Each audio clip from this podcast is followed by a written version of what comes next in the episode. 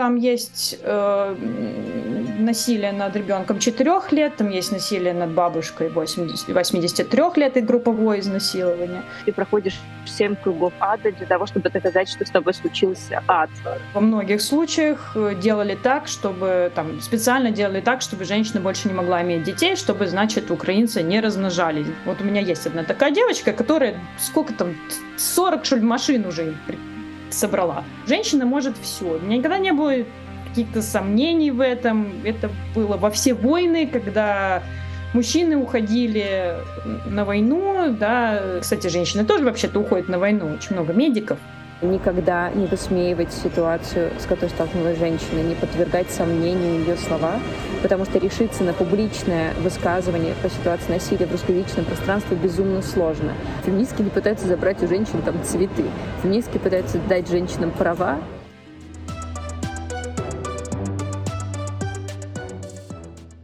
Восьмое марта — это день солидарности в борьбе за женские права. 2022 год был особенно сложным для женщин.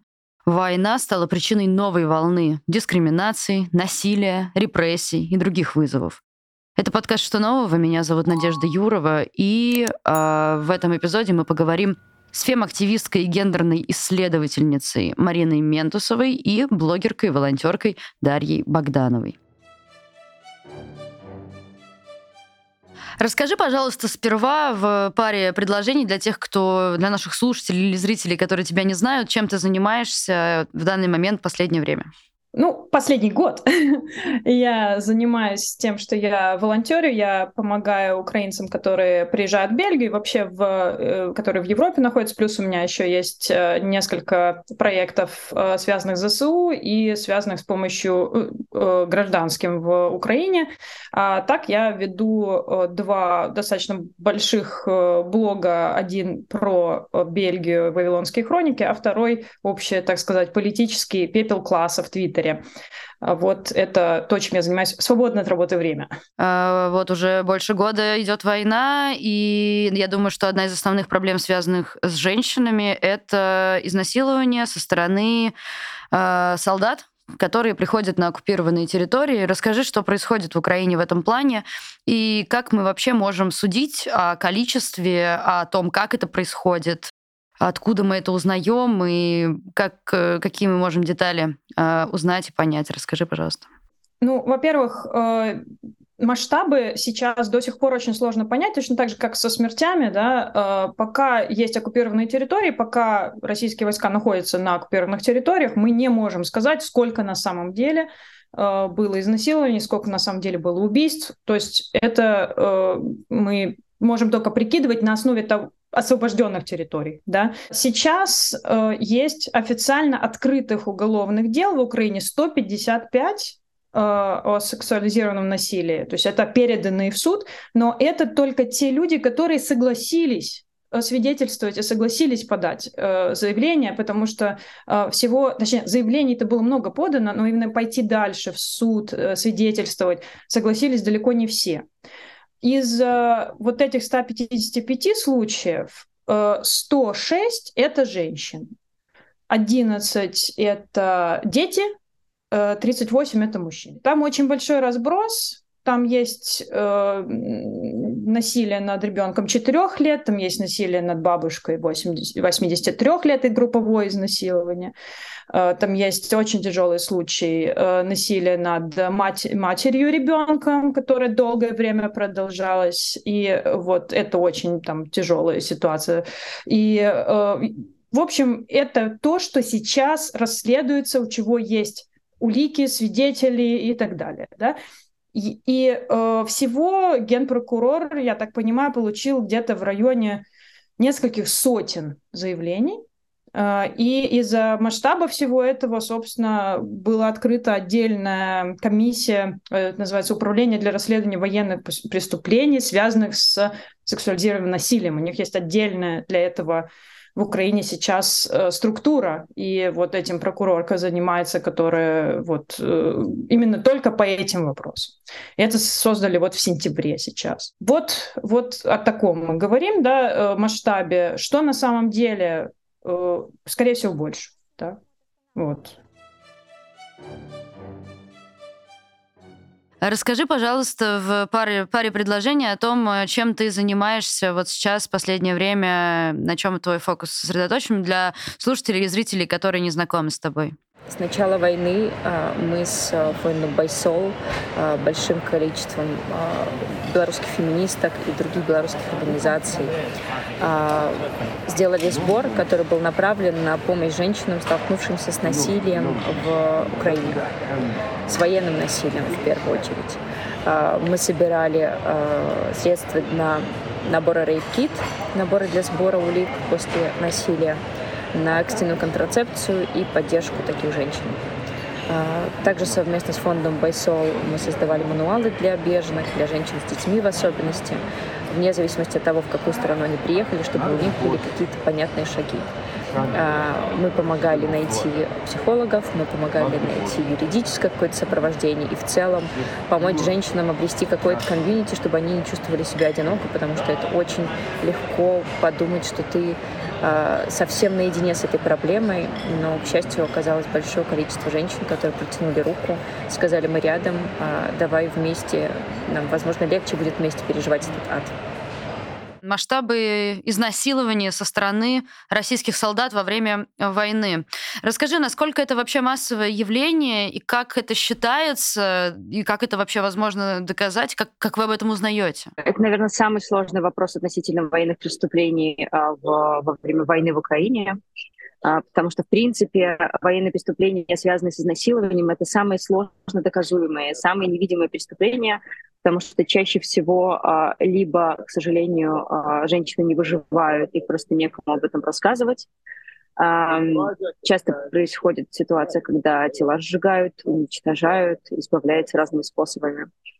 Либо, если женщины выживают, то они очень редко обращаются за квалифицированной помощью.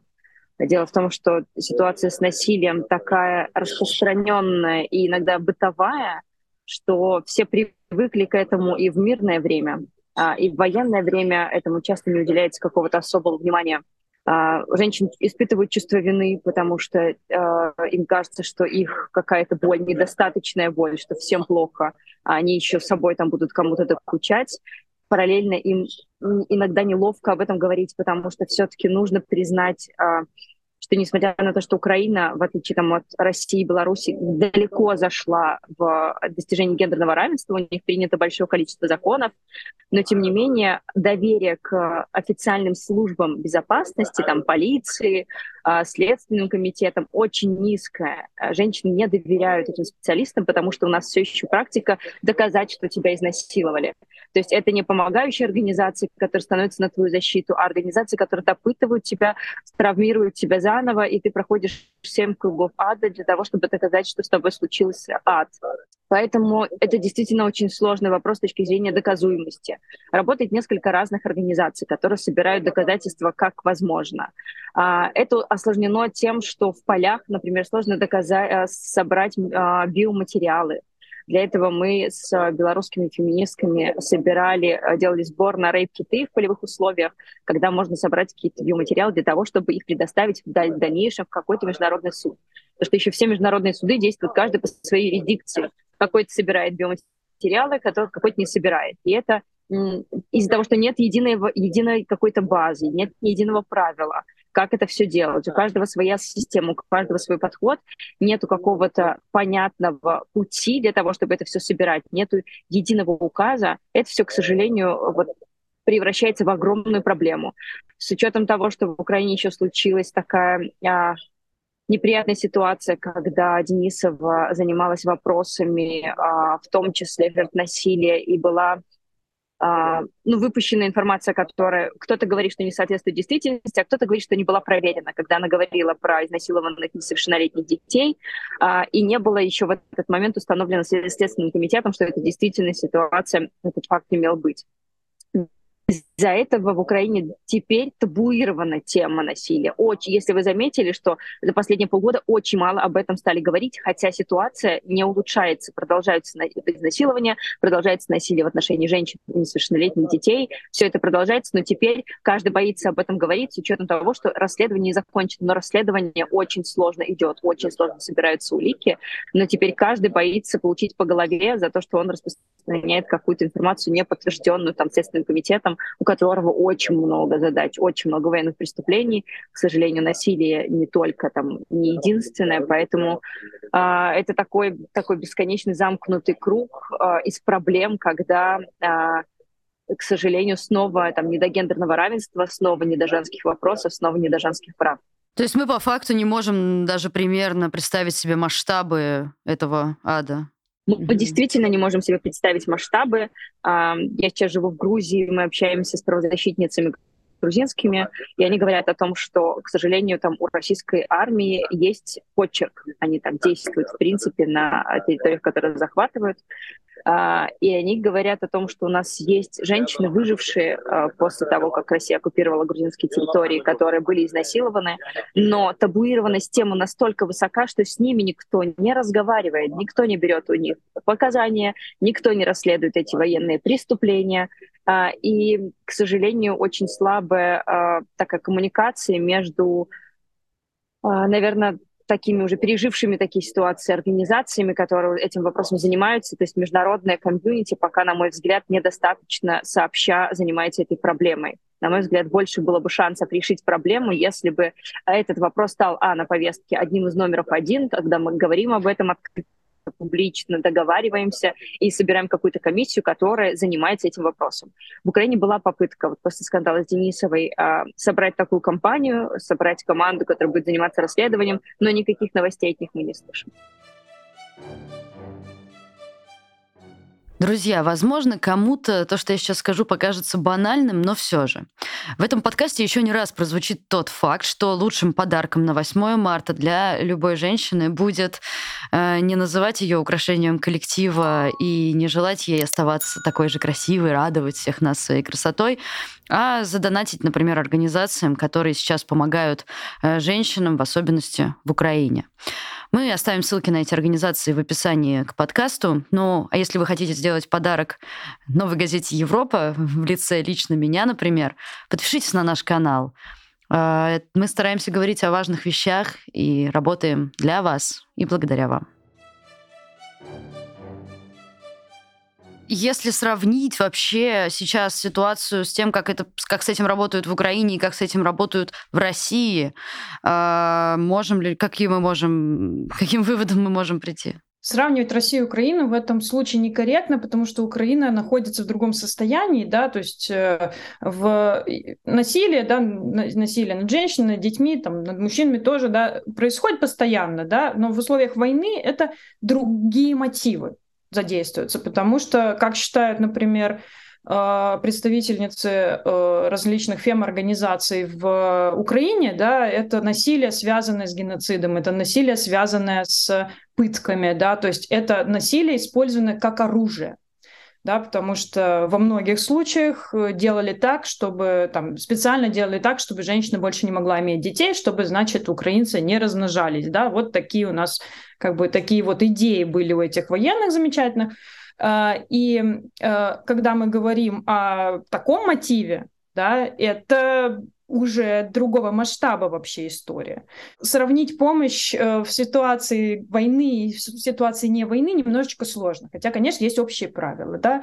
Э, в Украине с жертвами, естественно, работают психологи, работают психиатры, есть э, уже там центры, куда можно обращаться, есть э, множество НКО, которые занимаются, есть еще э, уже, ну, прокуратура очень активно сотрудничает с НКО в этом плане. У них есть, например, вот чат-бот в Телеграме, куда можно обратиться, есть горячая линия у Юрфем, есть горячая линия, куда ты вообще по всем вопросам, связанным с насилием, можешь обратиться бесплатно.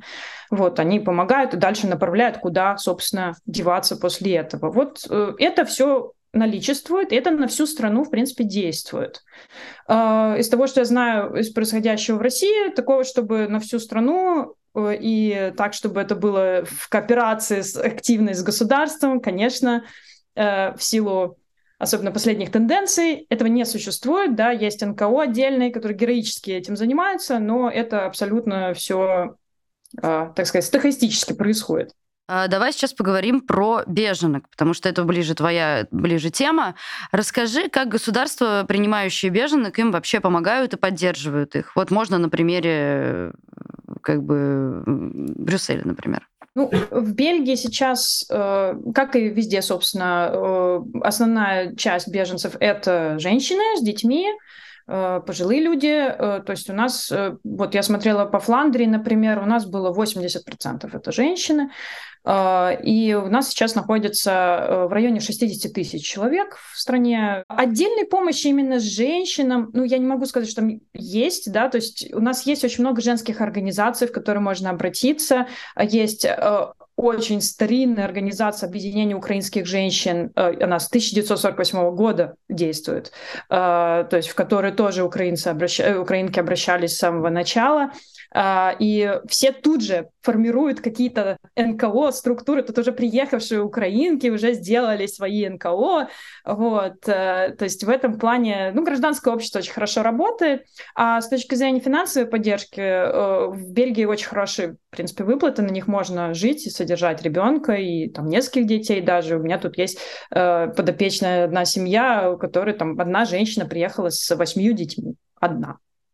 Вот, то есть, вот я даже не, не ожидала, что такое возможно, но вот тоже такое и быва, бывает. И, в принципе, вот э, государство достаточно хорошо помогает, чтобы можно было жить на это. Скажи, пожалуйста, а есть ли какие-то особенности сексуализированного насилия во время войны? А, если есть, то какие? У меня, к сожалению, не очень много компетенций, чтобы говорить об этом широко, но те исследователи, с которыми мы общаемся, говорят о том, что в целом очень важно, вот э, очень ты правильно сделала ремарку, что это сексуализированное насилие, а не сексуальное насилие, да, что это не секс, это, не, это нельзя романтизировать, это всегда про власть. С учетом военного конфликта это еще э, такое расчеловечивание такого врага, да, что вот этих женщин можно насиловать, наших как будто бы нельзя. Эти женщины не женщины, они там какие-то там вообще никакие, плохие, сякие, поэтому их вот нужно таким образом наказывать, перевоспитывать. То есть это всегда еще про иерархию, про то, чтобы наказать, про то, чтобы подчинить, про то, чтобы исправить. В целом насилие этим характеризуется, но вот военное насилие, наверное, только про власть. Это очень важно понимать. Скажи, пожалуйста, мне тут пришел в голову вопрос. Э, твои подопечные, а какая история тебе кажется такой какой-нибудь, э, ну не знаю, может быть, тебя больше всего тронувшей? А можешь рассказать какую-то историю женщины, которая там с детьми, не с детьми бежала из Украины, от чего бежала и к чему приш... прибежала, какой помощь получила? Есть у меня совершенно потрясающая история, которая вообще история как раз о женщинах, о помощи женщ... женщин женщинам. Женщина из Мариуполя с э, тремя детьми э, поехала, их вывезли в Россию. И в России она оказалась в центре временного содержания, э, и я не знаю, как это там называлось, я забыла, лагерь какой-то, ну, неважно, какой-то что-то, где-то они жили. И ее сын с друзьями смотрел видео какие-то смешные про Путина. И ее вызвали в ФСБ по этому поводу. А, и, значит, а, она просто, ну, жестко напряглась, никуда ни в какой ФСБ не пошла. И позвонили там, вы придите там с сыном вот туда, тогда-то, тогда-то, туда-то, туда-то. Вот. И она, в общем, была в полном ужасе от этого всего, и понятно было, что надо немедленно сниматься и ехать. А там младшему ребенку, ну, там год, что ли, то есть совсем... И одна из волонтерок, школьница, школьница, а, э, со своих каких-то карманных денег им оплатила дорогу. И э, там нашла через друзей, через что-то, э, и оплатила им дорогу, и они с ее помощью перебрались, в общем, там всякими кружными путями в Германию. И, э, собственно, в Германии они попали э, уже в мое поле зрения, потому что э, эта девочка была подписана на меня в Твиттере, школьница, и она попросила им помочь. Вот, там, там что-то не хватало там каких-то продуктов, еще чего-то, потому что они еще выплаты не начали получать. И мы дальше собрали в Твиттере им там денег, на, накупили им продукты, мы с мужем там два часа ехать на машине, доехали, им отвезли. Вот, ну, в общем, вот такая история. И, ну, такого на самом деле, ну, Прям такого, наверное, не, ну, не так много у меня было, но много, на самом деле, через... Ну, через нас прошло, вот меня, через меня и мужа, наверное, прошло человек, ну, не знаю, тысяча, ну, может, больше, сложно сказать. Две тысячи. я не могу еще считать, то есть я какие-то вещи запоминаю, но не помню, в общем, уже целом а, мы же можем порассуждать э, над тем, а, что будет, когда война закончится, когда мужчина вернулся с фронта. А, естественно, тут э, ну, как бы речь идет про повышенном количестве насилия, про повышенной толерантностью к насилию, к пропаганде насилия, которая тоже неизменно придет вместе с мужчинами туда. Э, сюда, к нам. А расскажи, пожалуйста, есть ли какая-то возможность э, женщинам э, помочь? И условно смотрит нас какая-то женщина сейчас и понимает, что это будет ее ждать в будущем, что делать, куда обратиться, как вообще мыслить, что, что делать? Вот такое чисто человеческое и профессиональное тоже. Есть ли какие-то советы, инструкции, рекомендации? У меня достаточно в этом плане экстремальная позиция, да. У меня множество подруг развелись со своими мужьями из-за их провоенной, так сказать, позиции, и я их поддерживаю в этом. И я считаю, что как бы там есть такие случаи, когда человек реально, вот его схватили на улице, потащили, и дальше он не мог никуда деться. Нет, обычно приходит повестка, человек выбирает, он является по этой повестке или нет. Uh, все-таки по большей части. А некоторые еще и добровольцами такие вот гениальные идут люди.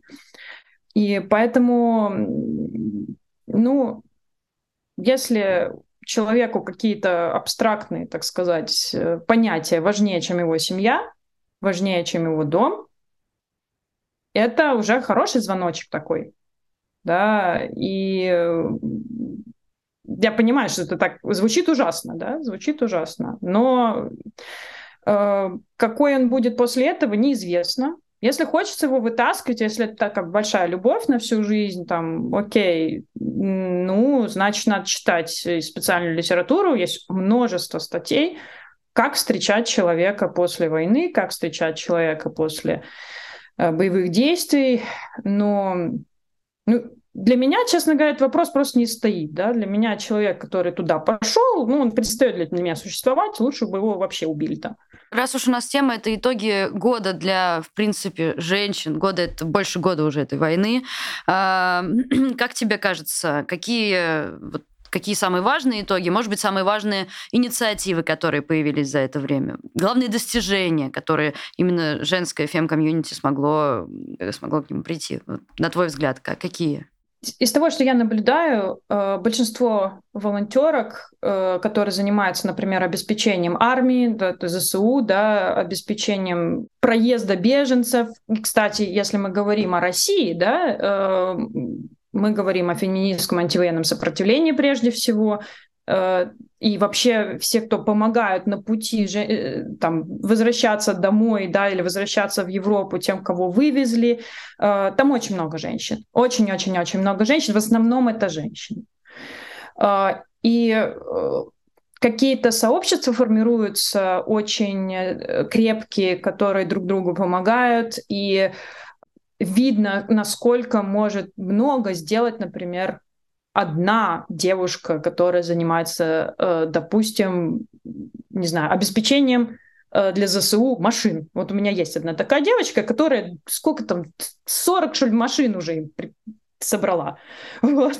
Просто одна она этим занимается. Она не благотворительный фонд, ничего. То есть и э, очень многие люди самоорганизовываются невероятно. У меня есть подшефное село в... Случайно получилось, э, под Бучей, Николаевка, значит, где мы помогаем э, оставшимся там жи- э, живущим людям. Там много кого погибло, много уехало, остались одни пожилые женщины в основном. Так эти пожилые женщины в этом раз, полуразрушенном селе э, собрали, значит, сообщество и делают э, маскировочные сетки, делают какие-то, значит, окопные свечи, у них там импровизированный приют для животных, там у кого хозяева уехали. В общем, они вот абсолютно тут же сорганизовались. Это там типа двое мужчин на все село, один из них там типа лежачий. Вот. И они, значит, всем, всем коллективом, всем этим занимаются. Вот мы им там на генераторы собирали, там как раз на корм животным. В общем, это э, тоже очень-очень много такого. Э, и это круто, это круто. И я не знаю, насколько это там достижение феминизма, не феминизма, это вынужденная ситуация. Это вынужденная ситуация. И, конечно, она показывает, что ну, женщина может все. У меня никогда не было каких-то сомнений в этом. Это было во все войны, когда мужчины уходили на войну, да, женщины, и, кстати, женщины тоже вообще-то уходят на войну, очень много медиков, как минимум, и, и бойцы, и все, все есть, да. А, ну, в Украине есть прекрасный фонд маржинок. А, в Украине есть э, там большое количество, на самом деле, организаций, они открыты и собраны в различных там сайтах, то есть это вопрос одного клика. В России, если вы находитесь в России, вы можете помогать все еще Центру насилию нет. Все еще можете помогать э, консорциуму женских неправительственных объединений. Там тоже достаточно фондов, которые э, помогают жертвам домашнего насилия и сексуализированного насилия. А в Беларуси, к сожалению, практически все организации ликвидированы, которые помогали женщинам. Остались только те, которые уехали и сейчас стараются помогать дистанционно. Это сложно, а, это большая боль белорусская, но мы там стараемся сообща что-то делать. А, здесь надо понимать, где вы находитесь, какие тоже риски для вас оценивать, потому что если вы находитесь в Европе, конечно, нужно в первую очередь поддерживать украинские организации, которые на местах помогают и спасают женщин из этого ада. А если вы находитесь в России, то, понятное дело, для вас это рискованно, и вам лучше поддерживать там а, местные организации, ну или как-то там другими способами криптой поддерживать украинские организации, потому что это действительно такое первостепенное сейчас. А, в целом, если вы слышите публичный кейс насилия, самое важное, какой бы у вас ни был соблазн, какая бы ни была у вас история жизни, какое бы ни было у вас чувство юмора, никогда не высмеивать ситуацию, с которой столкнулась женщина, не подвергать сомнению ее слова, потому что решиться на публичное высказывание по ситуации насилия в русскоязычном пространстве безумно сложно. Никогда примерно, все думают, что женщины получают какие-то бенефиты, никогда еще в истории русскоязычного сообщества женщина не получала бенефиты за то, что она рассказала ситуацию насилия. Она получает угрозы, она получает действительно еще дополнительное насилие, ее увольняют с работы, у нас не работает система защиты прав женщин на работе, если они столкнулись с харасментом. То есть женщины, а, если женщина решилась вам рассказать или публично о ситуации насилия, поверьте, что это точно не потому, что ей какая-то привилегия за это прилетит, скорее всего, и прилетит по голове, ее нужно поддержать. А, смотри, женщины с детьми вот э, во время войны, давай сперва про это. Какие есть проблемы, связанные с этим сейчас? Когда только началась война, мы, в принципе, а, первое, что начали делать, это мануал для беженных женщин с детьми, потому что самая большая проблема, я знаю по себе как мать и, в принципе, по другим своим женщинам, матерям, знакомым, ты не решаешь свои проблемы, пока не решены проблемы ребенка. С учетом того, с какими трудностями сталкиваются женщины, мы понимаем, что они на себя абсолютно забивают до того момента, пока не решают проблемы своих детей. И здесь поэтому важно очень, очень понятные было давать какие-то советы, правила, что делать, куда идти, регламенты, памятки должны быть супер простыми, и все должно было быть написано, что сделать для ребенка, для того, чтобы э, потом, наконец-таки, она и маску на себя надела, потому что, к сожалению, с женщинами очень редко бывает, когда случается беда, что они думают о себе. На женщине остается э, снова придумать всю жизнь, быт для ребенка, для семьи, которая переехала, найти жилье, обустроить все в сады, в школу. То есть она заново придумывает всю жизнь, только теперь она одна, ей нужно искать работу, и параллельно у нее еще такое действительно посттравматическое расстройство, от которого никуда не денешься. Женщины пытаются делать вид, что его нет, но тогда их еще больше. Это все, конечно, как волной а, настигает, и очень сложно там не попасться в лапы депрессии. А действительно, это очень тяжелый период э, для матерей, наверное, особенно. В Украине мужчины уходят на войну, оставляют детей, оставляют жен. Как это переживают женщины? Как, может быть, им помогают, э, что кто-то помогает им в этом плане?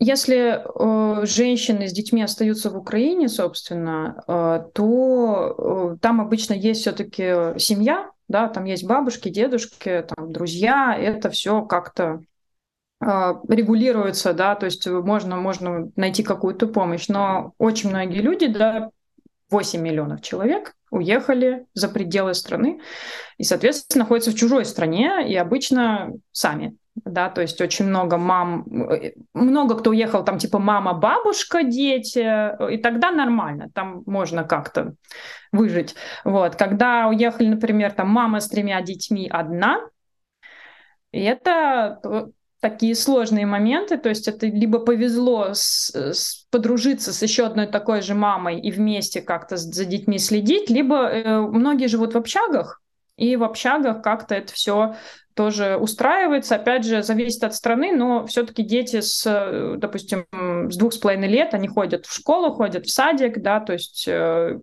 тоже какое-то время на себя у женщины есть, она там ходит, например, в, э, на языковые курсы, все ходят на языковые курсы, как сумасшедшие, это понятно, вот у нас это еще необходимо, чтобы тебе платили пособие, но просто еще и для себя, чтобы Э, поскорее найти работу. Все очень хотят найти работу, на пособии долго сидеть никто не хочет.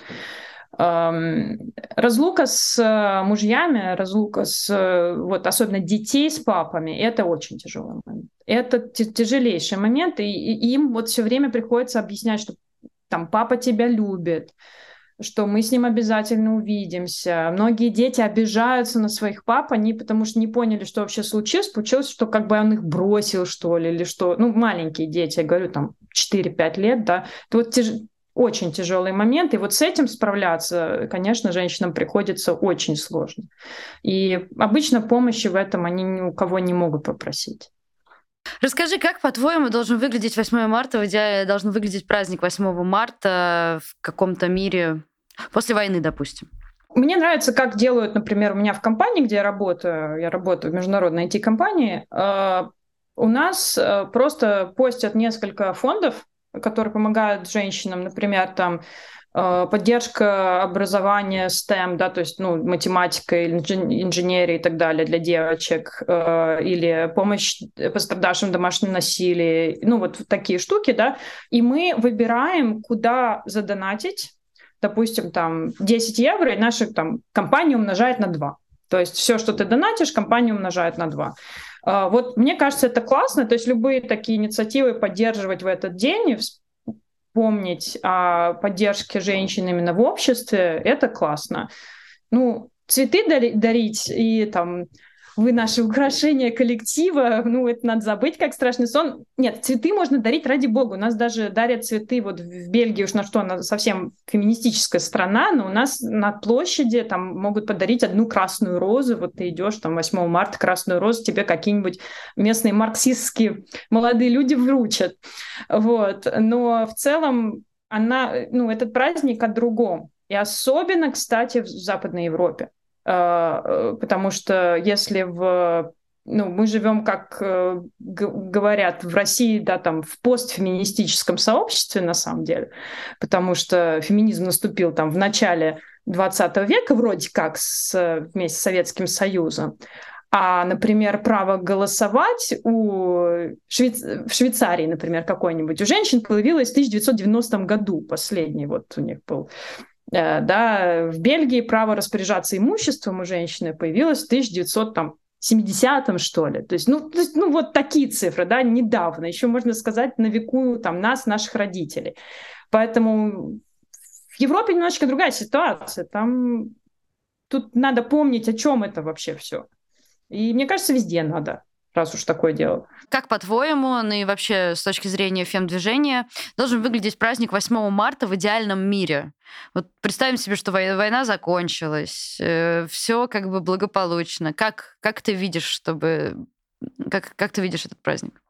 Ну, во-первых, на мой взгляд, важно не желать чего-то женщине и говорить, э, чего вы от нее ожидаете, чтобы она была там милой, красивой, весенней, легкой, молодой, стройной, стройной, радующий глаз и вот это вот весь булшит. А спрашивать у женщины, что ей нужно, чего она хочет, какие у нее есть проблемы, потому что проблемы никуда не решились, э, никак не решились, никуда не делись, они остаются, они усугубляются. С учетом войны женщины стали еще беднее, женщин, у женщин появилось еще большее количество проблем, э, еще выше риск насилия, еще выше дискриминации, еще больше стереотипов, еще выше риск абортов. То есть, грубо говоря, все те проблемы, о которых там феминистки мы говорили э, долгие-долгие годы, за один год усугубились в несколько раз у России и до этого э, там были какие-то сумасшедшие низкие баллы с точки зрения там и равенства в заработных платах с разницей в 30% мы примерно идем. А, и с точки зрения безопасности 0 баллов Россия ежегодно получает за законы, защищающие женщин. 0 баллов, с ума сойти. А, и куча-куча-куча всего. И праздновать этот день а, с точки зрения того, что мы там всего добились, все права вообще взяли и пошли такие классные, это такой сюрреализм, и феминистки такие, в смысле, в смысле, подождите, подождите. Но, но это вообще все не так. А, поэтому, да, это здорово, праздники это здорово. Ну, это очень важно, что феминистки не пытаются забрать у женщин там цветы. Феминистки пытаются дать женщинам права, а, говорят о том, что безопасность лучше, чем мимозы. Давайте сначала безопасность, а потом мимозы, окей? То есть мы не против праздников, мы против э, смещения акцентов с того, что действительно важно, на то, чем хотелось бы мужчинам, чтобы была женщина, чем бы они ее представляли, да, красивый, молодой, вечно радующий глаз. А, этот день должен стать большим разговором о том, что нам нужно сделать к которому должны быть привлечены не только э, женщины, которые руководят некоммерческими организациями, замещающие собой государство в вопросах социальной политики, направленные на помощь женщинам, но и поговорить с нормальными женщинами просто, ну вот с обычными женщинами поговорить, что, какие у вас проблемы потому что э, женщина у нас одна из самых уязвимых и бедных социальных групп в стране. Я примерно понимаю, что скажут эти женщины. Люди, которые, пытаются запретить аборт, не знают статистику, по которой чаще всего аборты делают не молодые девочки, а женщины, которые в браке, у них уже есть минимум один, а то и два ребенка. Эти женщины как бы понимают, откуда берутся дети. Эти женщины понимают, что как бы уже познали счастье материнства. Эти женщины просто не понимают, как это счастье материнства уместить в 10 тысяч рублей, которые они получают заработной платы. И при вот этой социальной политике, которая такая политика выживания скорее для женщин, при гигантских там 156 миллиардах задолженности по алиментам, которые, которые с каждым годом растут и никак не регулируются государством. Как бы есть о чем поговорить, кроме того, чтобы мы цвели, пахнули и были всегда молодыми. А, вот, поэтому, на мой взгляд, 8 марта а, должно стать днем, когда мы слышим, слушаем и слышим женщин. Это был специальный выпуск подкаста «Что нового?», посвященный 8 марта. Я еще раз хочу поздравить всех женщин и пожелать нам равных прав и свобод. Я буду очень благодарна, если вы подпишетесь на наш канал, поставите лайк или напишите комментарий. А еще можете подписаться на наши подкаст-платформы. Спасибо, что вы с нами. Ваша Новая газета Европа.